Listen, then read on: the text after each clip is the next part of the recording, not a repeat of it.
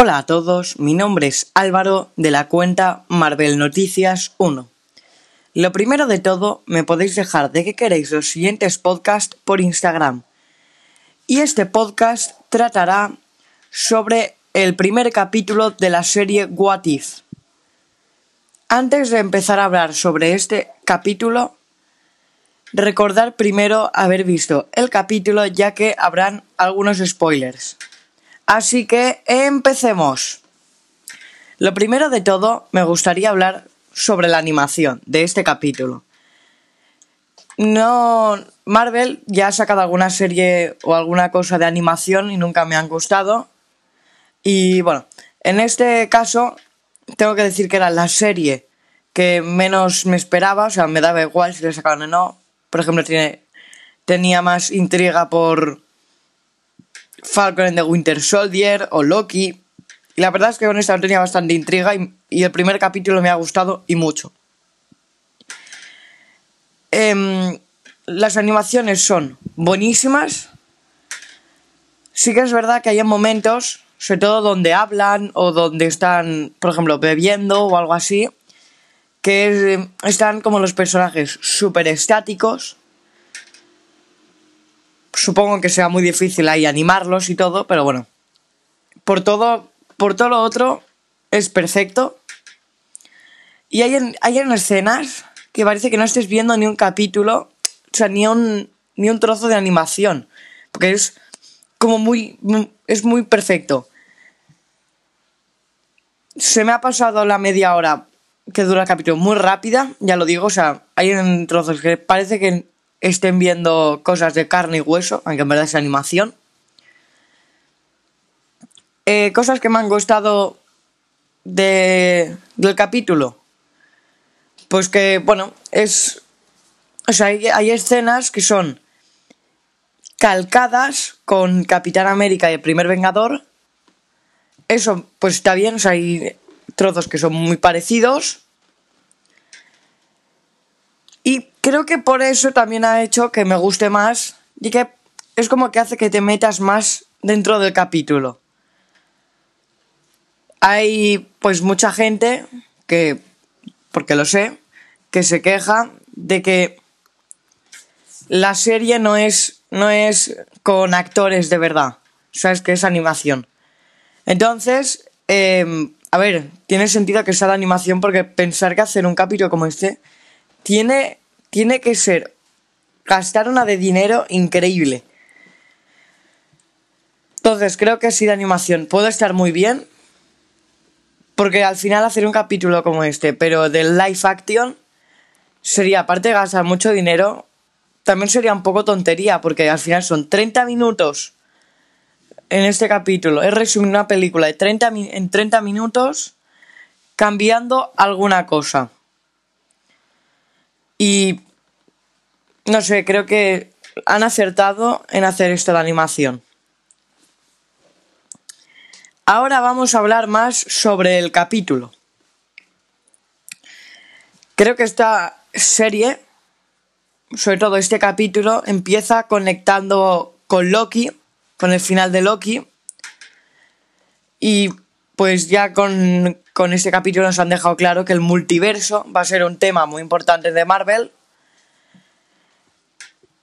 Em, ya que pues ya se ve, todo al principio te lo explican un poco más y todo.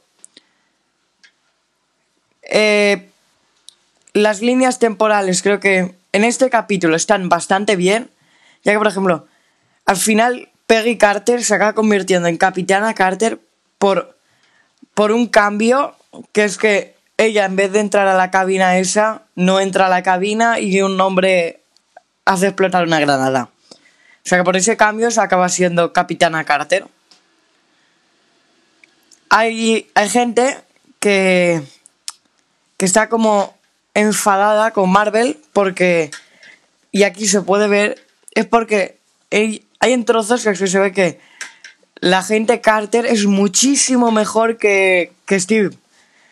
No, a ver, sí que es verdad que Steve Rogers, al principio de la, de la película, cuando ya tiene su super soldado y todo, hace cosas que están bien, pero claro, no está tan preparado para la guerra como está en esta película Peggy. Claro, hay gente que eso pues es como que no le ha gustado. Hay momentos que Peggy Carter utiliza mejor el escudo que Steve Rogers. Creo que eso es porque ella tiene como más seguridad en sí misma que Steve Rogers cuando tiene el suelo super soldado al principio. Y pues al final en esta película Steve Rogers acaba quedando pues, bueno, esta película, este capítulo, Steve Rogers acaba quedando como al principio, no, no sufre muchos cambios.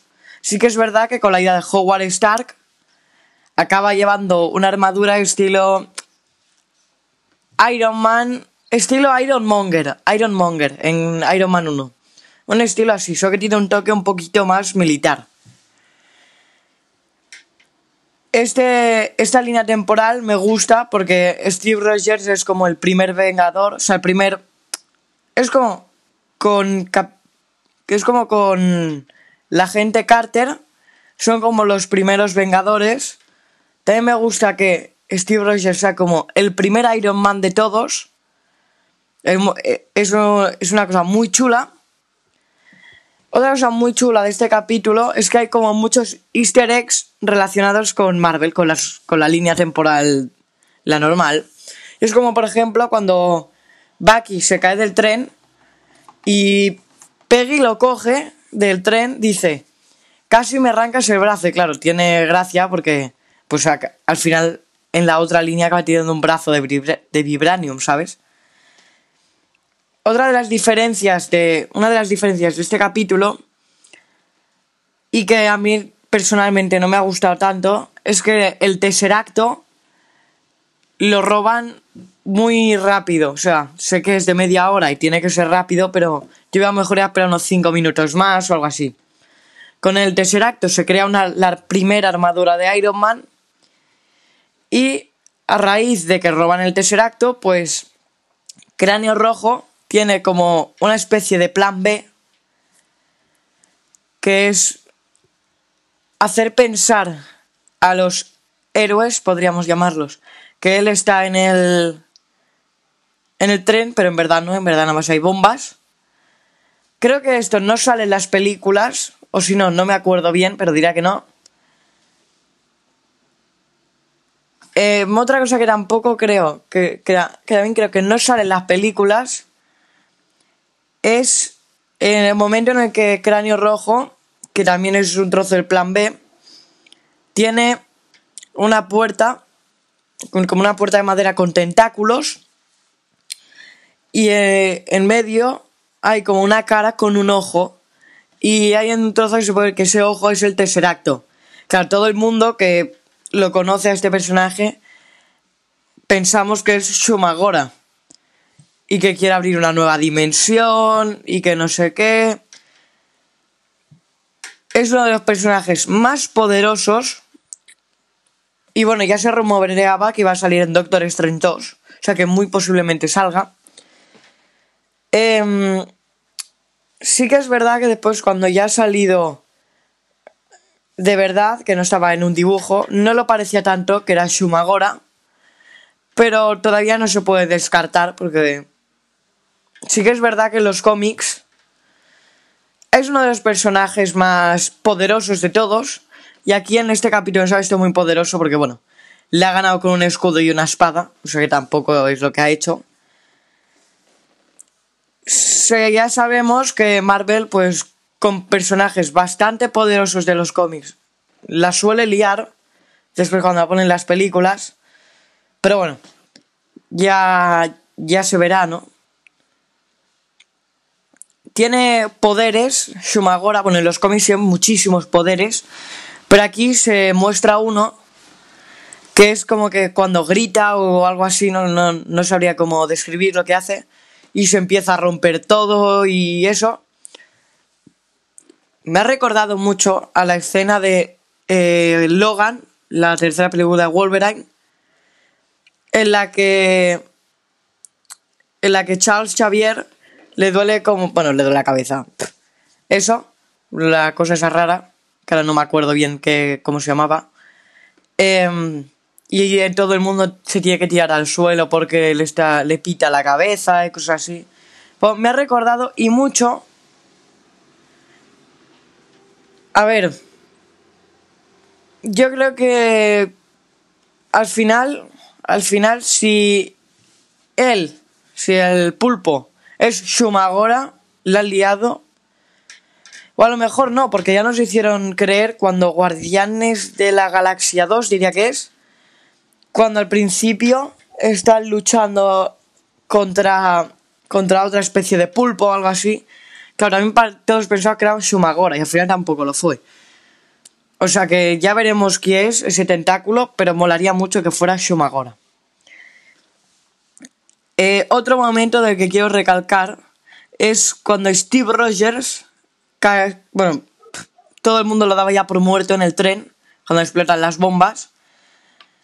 Y bueno, al final ya se ve que no, que no ha muerto ni nada, pero me hubiera encantado que Hydra lo hubiera reclutado en un futuro o en el mismo capítulo o así y que lo hubiese transformado en Capitán Hydra como en los cómics y que al final en, esta, en este capítulo o en un capítulo aparte o algo así hubiéramos visto una pelea entre Capitana Carter y Steve Rogers que bueno que al final no va a pasar pero me hubiera gustado mucho.